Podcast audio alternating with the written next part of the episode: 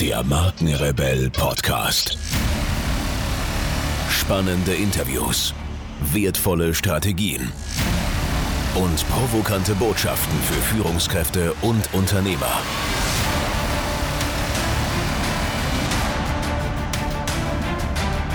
Stell dich den Herausforderungen der Digitalisierung und setze als Marke ein Zeichen. Von und mit Markenrebell Norman Glaser. Digitalisierung ist nicht alles, aber ohne ist alles nichts. Ohne digitale Technologien wären wir Menschen aufgeschmissen. Die Welt ist ganz besonders wegen uns dermaßen kompliziert geworden, dass wir klimatische, ökonomische, geografische, politische etc. Zusammenhänge nie und nimmer durchschauen könnten, würden uns nicht digitale, oftmals global operierende Formate helfen zur Seite stehen. Eines der größten Probleme unserer Zeit ist die globale Erderwärmung. Obwohl es sich bis ins hinterletzte Dorf herumgesprochen haben dürfte, mit welchen biblischen Gefahren der Klimawandel, so die Menschheit ihn nicht in den Griff bekäme, einhergeht, verschließen immer noch viel zu viele ihre Augen und Ohren. Oft wird kritisiert, die Zwei-Grad-Regelung sei an den Haaren herbeigezogen, die extraorbitant komplexen meteorologischen Zusammenhänge gar nicht erfassbar. Über Wetterphänomene hinaus haben wir es ja mit Folgeerscheinungen wie einer besorgniserregenden Veränderung des südpazifischen Ozeanstroms El Niño zu tun, ebenso mit Irritationen im nordatlantischen Golfstrom. Selbst angenommen, es fände keine Erderwärmung statt, die Zwei-Grad-Projektion sei ein Märchen. Muss uns der Erhalt unserer wunderschönen einzigen Erde nicht jede noch so hohe Investition, jede noch so große Anstrengung wert sein? Digitale Technologien schonen die Umwelt. Einer Studie der Global E-Sustainability Initiative zufolge werden digitale Steuerungs- und Überwachungssysteme allein bis 2030 mit einem Anteil von gut 20 Prozent zur weltweiten Senkung von klimaschädlichen Emissionen beitragen. Darüber hinaus ist rund um den Klimawandel eine Reihe neuer Industriebranchen entstanden, deren Existenz und Weiterentwicklung allesamt und ausnahmslos auf digitalen Technologien beruht. Das Thema ist so brisant wie aktuell. Nicht nur, weil soeben US-Präsident Trump das Pariser Klimaschutzabkommen aufgekündigt hat. Ob die Auswirkungen auf den Klimaschutz negativ oder sogar positiv sind, ist derzeit noch nicht absehbar. In jedem Fall legt aber die Aktualität der Ereignisse eine nähere Beleuchtung von für den Klimaschutz bedeutsamen, ohne Digitalisierung nicht vorstellbaren Aktivitäten nahe. Für die gesamte globale Wirtschaft gilt, digitale Technologien erhöhen die Effizienz und schonen die natürlichen Ressourcen. Digitale Technik errechnet anhand digitalen Datenbasen entnommenen Materials Zukunftsprojektionen. Darin eingeschlossen sind sämtliche bekannten und wägbaren Faktoren, die auf das Klima einwirken oder einwirken könnten. Dieser Konjunktiv ist wichtig, weil in die Berechnungen definitiv auch Annahmen mit einbezogen werden müssen, die wissenschaftlich noch nicht hundertprozentig gesichert sind. Hinzu kommen massenhaft aus rund um den Globus getätigten lokalen Beobachtungen und Messungen abgeleitete Datenbestandsaufnahmen, die dann in Wahrscheinlichkeitsszenarien einkalkuliert werden. Wer sich je mit Thermodynamik beschäftigte, hat immerhin einen blassen Schimmer von der extremen Komplexität solcher Algorithmen. Definitiv wurden in den vergangenen Jahrzehnten im Klimasystem der Erde gravierende Veränderungen festgestellt. Zum Beispiel schmolzen die Gletscher in den letzten Jahren bis zu dreimal schneller als noch im 20. Jahrhundert. Das Abschmelzen der Gletscher zieht massive Konsequenzen für die Natur nach sich. So trägt das Gletscherwasser mit dazu bei, dass der Meeresspiegel steigt. Eine massive Bedrohung für Küstenregionen wie die norddeutsche Tiefebene, aber auch Küstenländer wie Bangladesch und Inselstaaten wie Malaysia, Indonesien und die Philippinen. Katastrophenschutz, Beispiel Lawinen. Enorm schwierig zu managen ist die steigende Gefahr unkontrollierter Lawinenabgänge, die von einer riesigen Zahl von Faktoren verursacht werden können. Die Vorhersage solcher Vorkommnisse war früher äußerst prekär, und doch sind gerade alpine Tourismusregionen auf genaue Prognosen angewiesen. Man erinnere sich an die Lawinenkatastrophe von Kaltür im österreichischen Patznautal im Winter 1999. Der oberhalb von Ischke gelegene Skiort wurde damals von einem monströsen Lawinenabgang zugeschüttet, Dutzende Tote waren zu beklagen.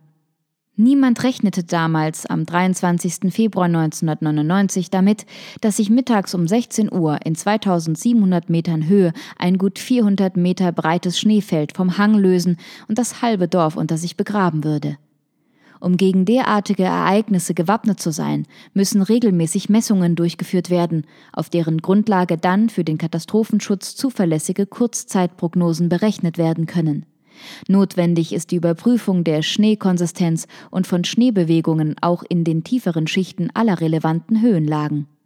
Mit in die Kalkulationen einfließen müssen Temperatureinflüsse auf die Lawinenanfälligkeit, der Einfluss des Schneealters, der Hanghöhe und des Einflusses von Luftdichten und Feuchtigkeiten und natürlich die Winkelsteile der einzelnen Hangsegmente, der Einfluss von Gesteins- und Felsformationen und last not least das Sediment. Handelt es sich um Geröll oder um glatten Fels? Mulden? Welche Rolle spielen Windeinflüsse? Wo sind welche Tiere unterwegs, die Lawinenabgänge auslösen können? Gibt es dort Wanderwege? Bergsteiger? Befindet sich das Gebiet in Sonnenlage oder weist es in den kalten Norden? Und so weiter und so fort. Jeder einzelne der genannten Faktoren ist in sich nochmals aufgefächert. Die Eventualitäten müssen hierarchisiert, gebündelt und dann in die Vorhersagealgorithmen einkalkuliert werden. Mit dem Rechenschieber ist dem nicht beizukommen. Vor allem dann nicht, wenn es schnell gehen muss. Und das geht nur, wenn zuverlässige Informationen über die Ist-Zustände zur Verfügung stehen. Und das jeden Tag, rund um die Uhr, 365 Tage im Jahr. Immer. Noch komplexer gestalten sich Prognosen über den Einfluss der evident stattfindenden Erderwärmung auf Lawinenabgänge. Um etwas dermaßen Komplexes berechnen zu können, ist die Durchführung einer Reihe von Maßnahmen notwendig. Es müssen über einen längeren Zeitraum an verschiedenen Orten in verschiedenen Höhen und Lagen Daten über das Langzeitwetter, Schnee- und Lawinendaten eingesammelt und ausgewertet werden, und zwar in der Vorwinter-, der Hochwinter- und in der Spätwinterperiode in allen Zeiträumen jedenfalls, in denen mit Schneefall gerechnet werden kann. Hochinteressant bei diesen Berechnungen ist, ob Lawinenabgänge und deren statische Häufigkeit ein Hinweis auf Klimaveränderungen sein können. Um das herauszufinden, wurden im kanadischen Glacier Nationalpark umfangreiche Studien durchgeführt. Insbesondere wurde der Frage nachgegangen, ob und, falls ja, welchen Einfluss der Mensch auf Lawinenabgänge ausübt. Dabei mussten auch Umstände berücksichtigt werden, an die man nicht gleich denken würde. Viele Lawinen werden vorsätzlich ausgelöst, zum Beispiel um Transportwege freizusprengen. Das macht die Beantwortung der Frage nach dem menschlichen Einfluss auf die Klimaveränderung gemessen an Lawinen nicht unbedingt einfacher. Dennoch wurden ganz eindeutige Korrelationen festgestellt.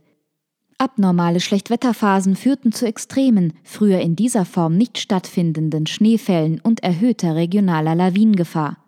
Globale Datensammlungen zeigen eine eindeutige Zunahme von Lawinen begünstigten Wetterphänomenen seit 1980. Auch wenn eine definitive Zuschreibung als gewagt erscheint, so korrelieren Erderwärmung und Lawinenzunahme definitiv. Darüber hinaus können Veränderungen ozeanischer Strömungen wie dem Golfstrom eindeutig mit einer deutlich erhöhten Anzahl von Lawinenzyklen in Island in Verbindung gebracht werden. Auch wurde nachgewiesen, dass in British Columbia immer dann besonders viele Trockenschnee statt Nassschnee Lawinen in die Täler rauschten, wenn zwischen Südamerika und Indonesien El Niños, kleine Schwester La Niña, außergewöhnlich große Luftdruckschwankungen produzierte. Ohne weiteres wären noch unzählige weitere Beispiele für Wetterphänomene und globale Korrelationen aufzuzählen, die nur dank digitaler Technologien ausgewertet und verifiziert werden können. Verhalten wir uns also weise. Andernfalls müssten spätere Generationen vermuten, wir hätten unsere Köpfe nur auf dem Rumpf getragen, damit es uns nicht in den Hals hineinregnet.